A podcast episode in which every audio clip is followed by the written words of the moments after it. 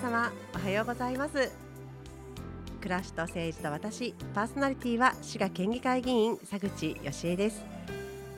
もうあの先週から忙しい忙しいと言いまくってるんですけども今週も非常にバタバタしておりましてあの私どもやはり一般の市民の皆様からのご相談などもお受けするのであの、まあ、ラジオの収録なんかが予定が入っていましてもですねあの FM 大津の皆様が優しいのをいいことにですね 結構あのすみません急にご相談入ったんですけど日にちで出していただいていいですかみたいな形でずれていくわけです。で当然それは自分の首を絞めましてあの例えば休み時間に一生懸命飛んでくると45分あったら行って帰ってこれるんで行ってまいりますとか言いながらですねあの上の方にご許可をいただきながら本日収録に臨んでおります佐口義恵です。すいません。であの今週は先週にあの高中学校の方や大学の方と一緒に気候変動の請願をということで皆さんも政治家を使っちゃおうみたいなお話をさせていただいたのでそれってもうちょっとどんな話だったのかなっていうのをさせていただこうと思って準備をしていたんですが私ですねちょっとあの知り合いの方がこれすごいよっていうふうにあの URL をピロンと送ってきていただいたんですねで何だろうと思いましたら本当にすごくてちょっと度肝を抜かれたのでご紹介させていただきたくなって今日は日本中学生新聞というあの本当にあのこれあの何かこう会社とかそういうふうな名前つけて作ってるのではなくって本当に中学生さんがたった一人で書き上げて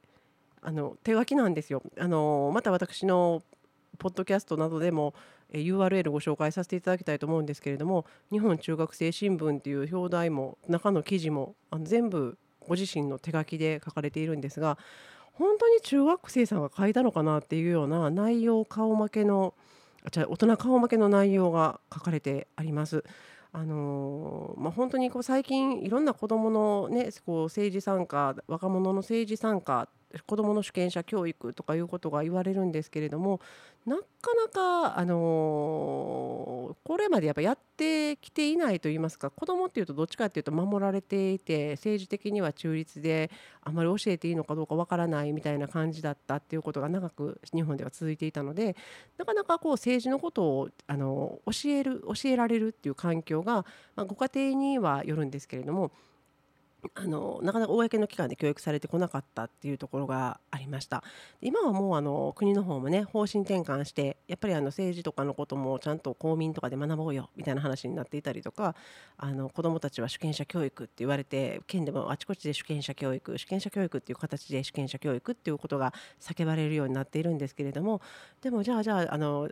こうみんなができてるかっていうとそうじゃないですよね。ところがこのお子さんはですねなんとあの新聞を立ち上げるっていうのがこうやっぱり取材っていうのがつきものだと思うんですけどやってることが半端ない。あの各政党の本部を直撃とか言いましてですね。すごいなと思って。今もあのこちらの MMO の皆さんもちょっと笑っていただきましたけども。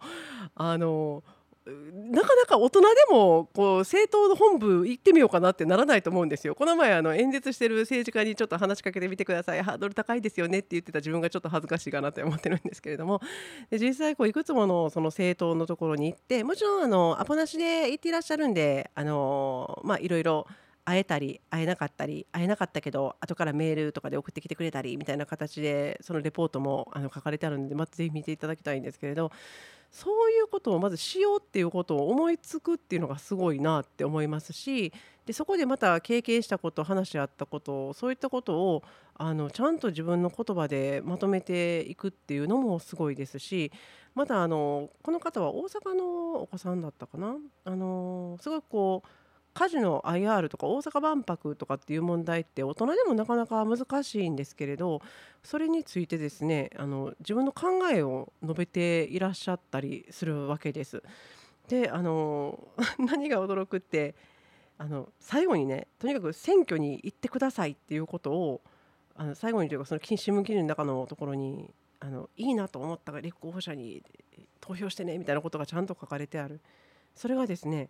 あの18歳になれば選挙に行けるんですって18歳になってない子が書いているっていうこの現実に私はすごいなと思ったんですけれどやっぱりこういうあのお子さんもこれは本当にあの私もここまでされている方っていうのはあのあまりお会いできないんですけれど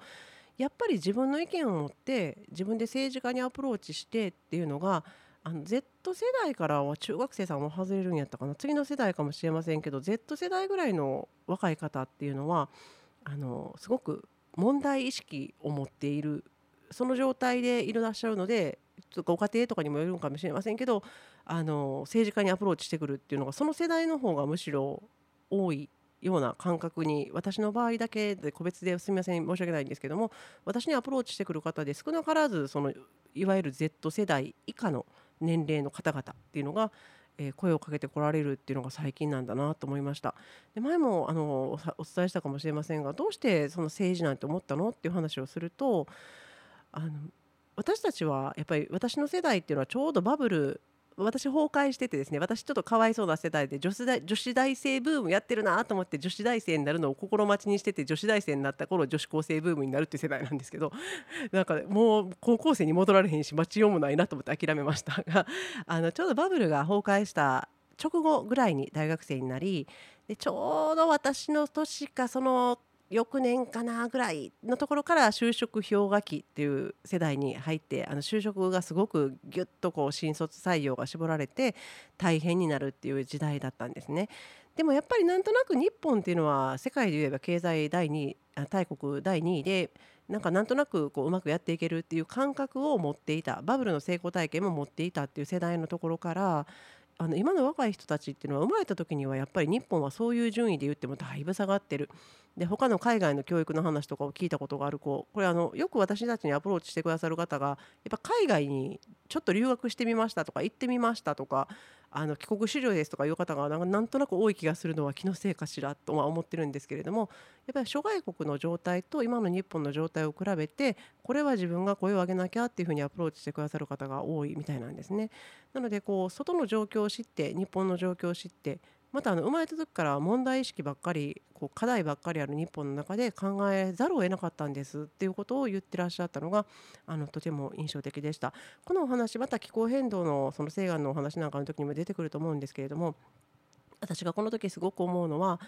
あのよく水泳でクロールの泳ぎ方でも平泳ぎでもいいんですけどいう時にこう一生懸命教科書で平泳ぎの泳ぎ方はっていうふうにこう手を両手に広両手を前に突き出して広げとかって言われても泳げるようになりますかっていう話をいつも思い出すんですね。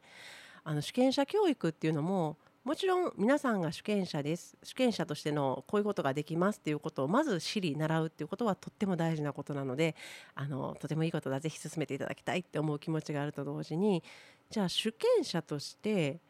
どう育っていくかっていう過程にはやっぱり